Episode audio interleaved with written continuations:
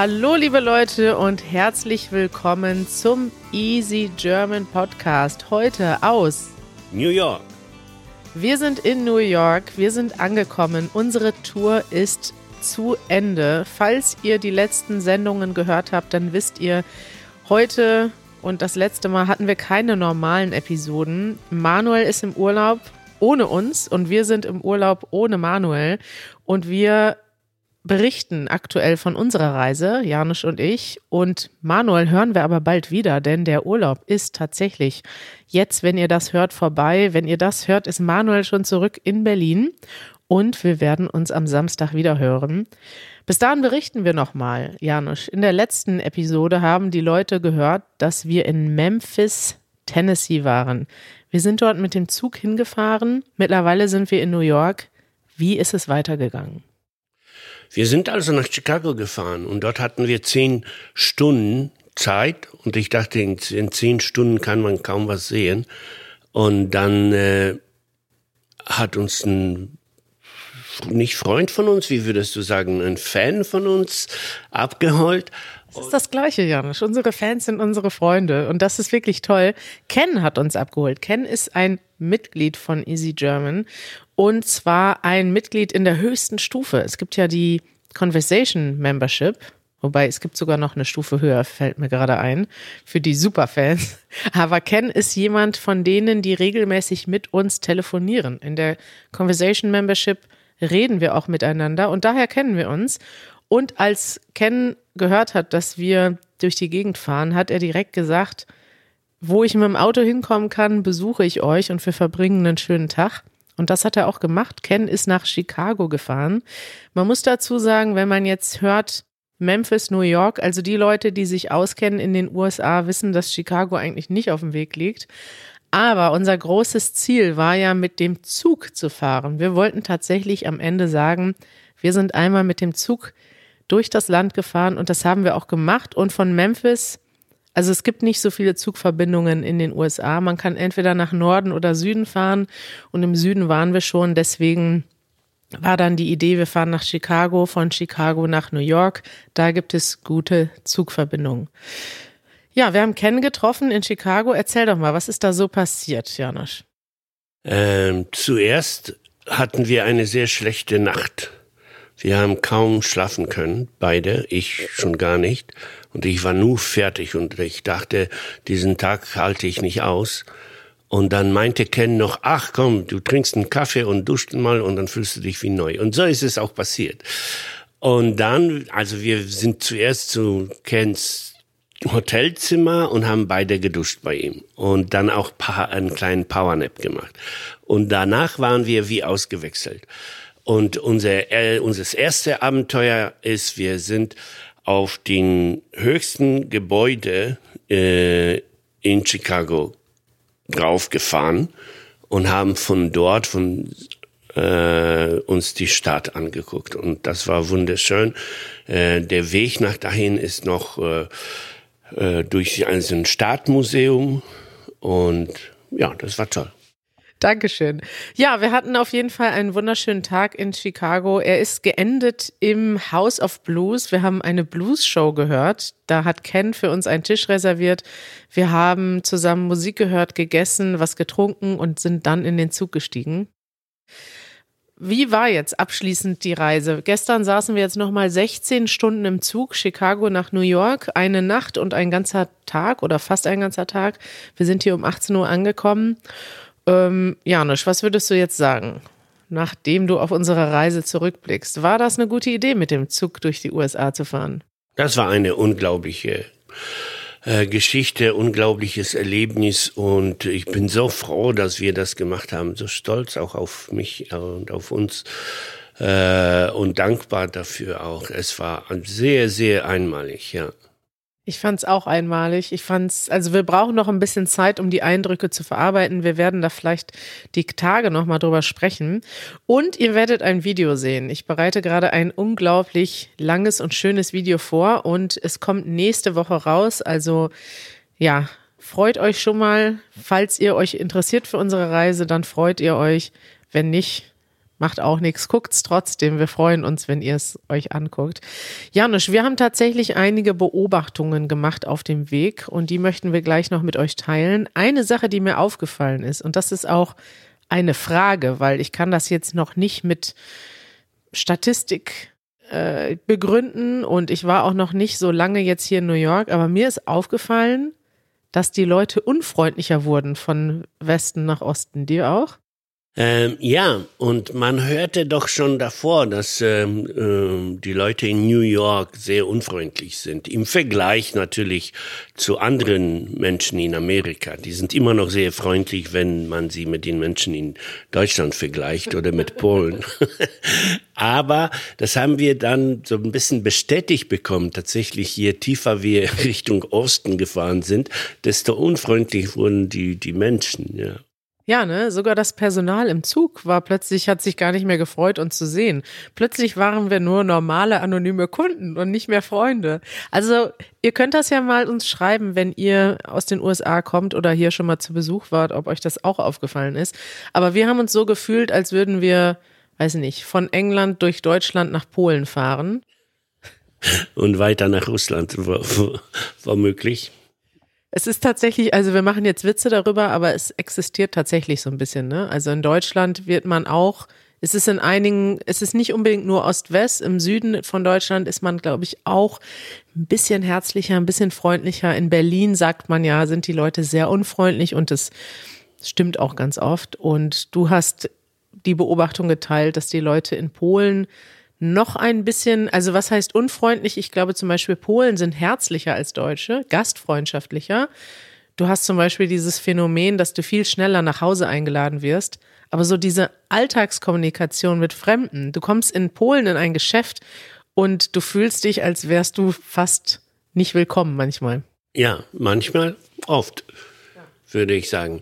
Und tatsächlich in Polen, innerhalb von Freunden, innerhalb von den Familien ist man sehr herzlich miteinander. Aber zu den Fremden, Fremden hat man eine riesige Distanz. Und das ist auch geschichtlich gut erklärbar. Also Polen hat sehr, sehr schwierige Zeiten hinter sich. Und da äh, waren die Fremden immer halt fremd, immer ähm, jemand, von denen man sich fern, lieber ferngehalten hat. Okay, Janusz, wir machen mal weiter mit dem nächsten Segment. Wir haben heute eine etwas kürzere Episode, weil Manuel im Urlaub ist. Und deswegen geht's jetzt direkt weiter mit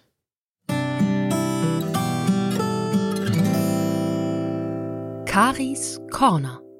Janusz, wir haben heute ein besonderes Segment, Karis Corner. Ich wollte mit dir etwas machen. Und zwar wollte ich mal so kleine Kulturunterschiede besprechen, beziehungsweise nicht Kulturunterschiede, sondern eher so teilweise Kultur, teilweise einfach Alltagsgegenstände, Bauweisen, was uns so aufgefallen ist auf der Reise. Was hältst du davon? Die technischen uh, Unterschiede.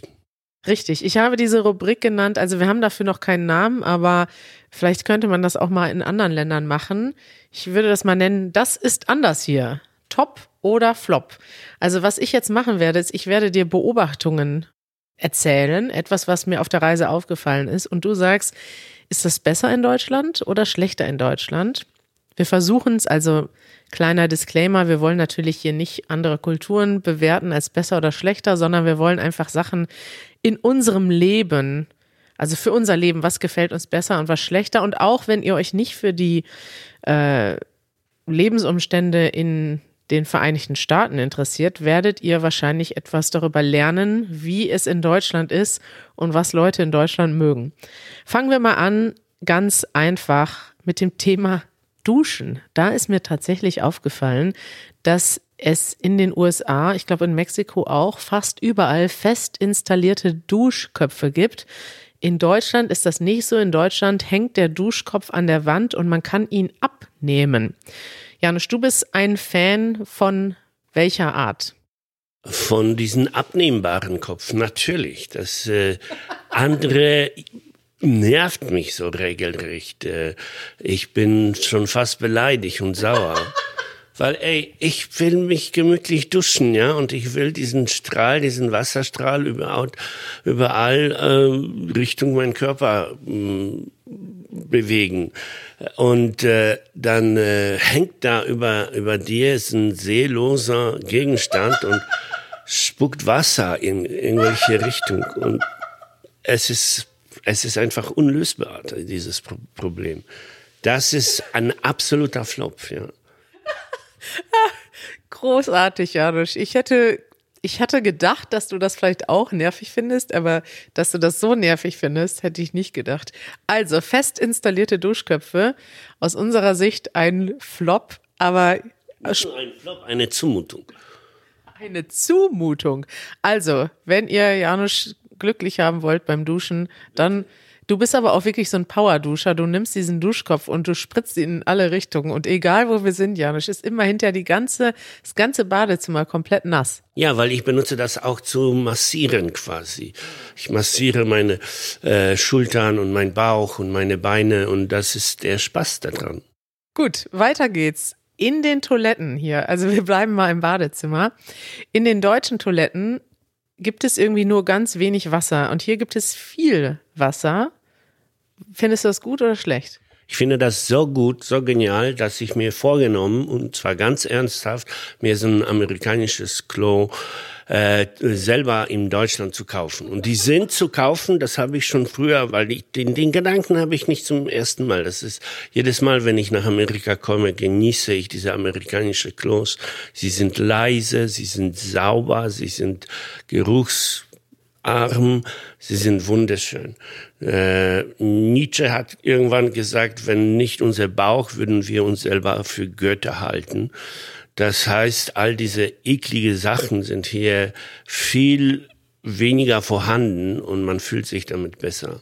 Meinst du, das verstehen jetzt alle, die noch nie so eine Toilette gesehen haben, wie das, was da, oder müssen wir es noch genauer erklären? Ja, im Grunde ist es so. Im, äh, ich weiß nicht, ob ihr das tatsächlich wissen wollt, aber in Deutschland musst du fast immer die Klobürste benutzen, weil äh, nach dem Geschäft ist da immer etwas dreckig und in Amerika nicht oder so gut wie nie. Äh, und äh, in Deutschland ist es sehr laut auch und ähm, hier in, äh, in Amerika ist das Ganze sehr leise. Okay, Janusz, wir halten uns nicht länger in der Toilette auf. Wir machen weiter im Schlafzimmer. In Deutschland findet ihr immer dicke Decken und um die Decken gibt es einen Bezug. Also die Decke ist in einem Bezug drin, in einer dünnen Decke sozusagen. Und diese dünne Decke ist auch zu. Also die ist mit einem Reißverschluss oder mit Knöpfen zugemacht, so dass man am Ende eine dicke Decke hat, die man auf und zu machen kann. Und man kann dann, wenn man die waschen möchte, nimmt man quasi diesen Bezug ab und wäscht den Bezug. Hier ist es so, dass man dünne Decken hat, dann eine dicke Decke da drauf und dann manchmal noch eine dünne Decke. Und äh, was sagst du dazu? Top oder Flop? Absoluter Flop, totaler Chaos und äh, es ist unmöglich. Es ist wahrscheinlich so ein, das war im 17. Jahrhundert so und man äh, hält an der Tradition. Ich verstehe das nicht, weil es ist bequem ist das nicht. Ich finde es interessant. Ich finde es auch total nervig. Man hat mehrere Decken. Und bei mir ist das so, wenn es im Sommer warm ist, dann nehme ich eine dünne Decke. Wenn es im Winter kalt ist, nehme ich eine dicke Decke. Aber ich habe immer nur eine Decke, weil alles andere ist für mich nachts ein Durcheinander.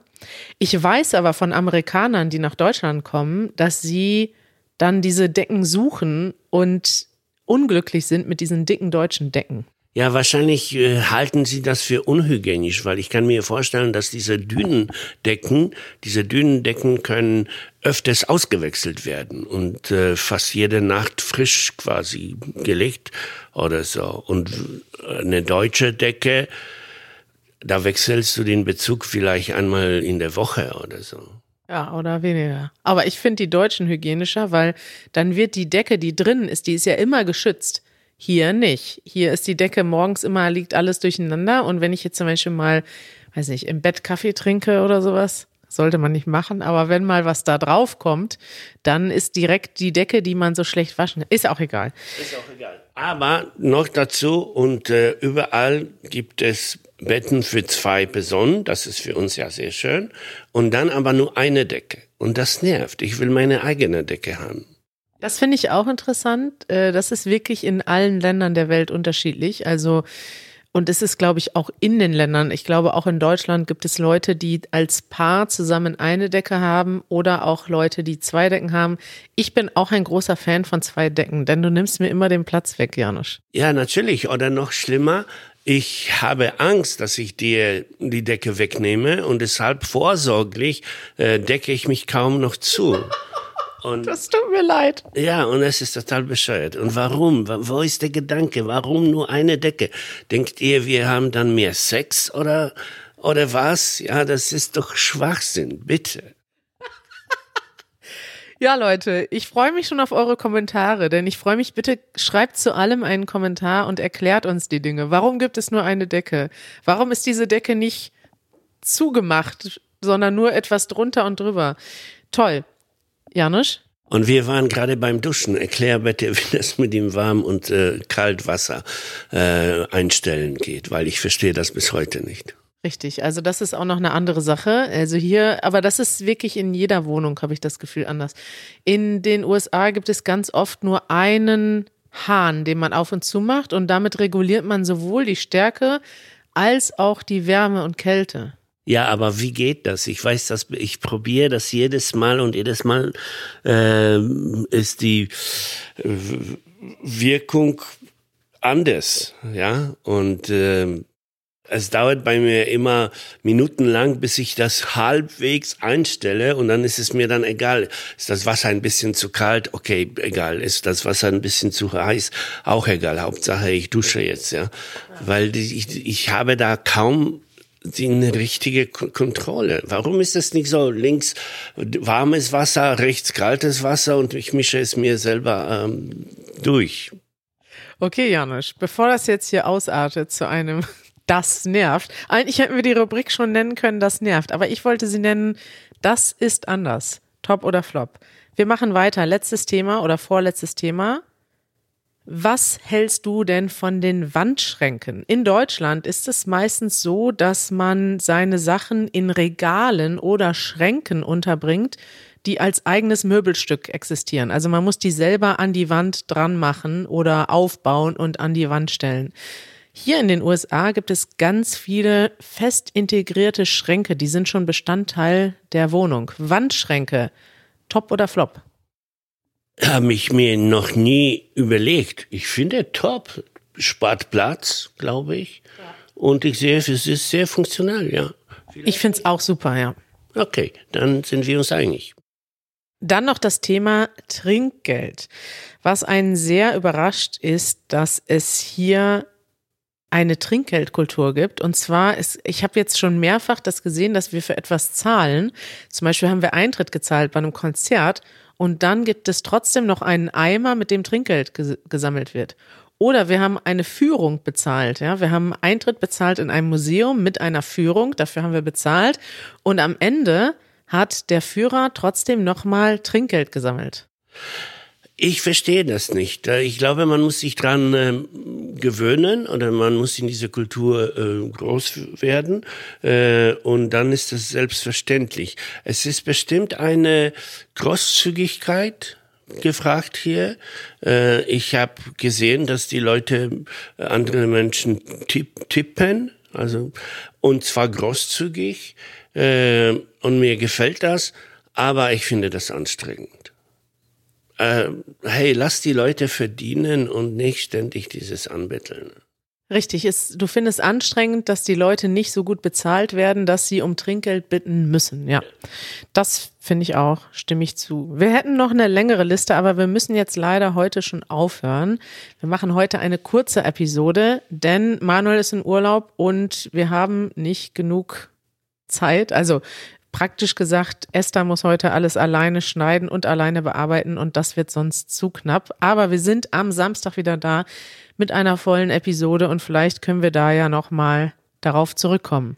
Ja, schade, weil wir müssen noch unbedingt die Preise in Amerika besprechen. Aber äh, dazu brauchen wir etwas mehr Zeit, deshalb vielleicht nächstes Mal. Preise, hohe Preise, top oder flop? Flop, warum so teuer überall? Okay, da müssen wir noch mal eine eigene Episode zu machen. Uns ist auf jeden Fall aufgefallen, dass Lebensmittel und auch Essen im Restaurant in Deutschland eigentlich ziemlich günstig ist, sagen wir mal so rum. Und da werden wir vielleicht noch mal demnächst auch mal noch mal ein Video zu machen. Ja.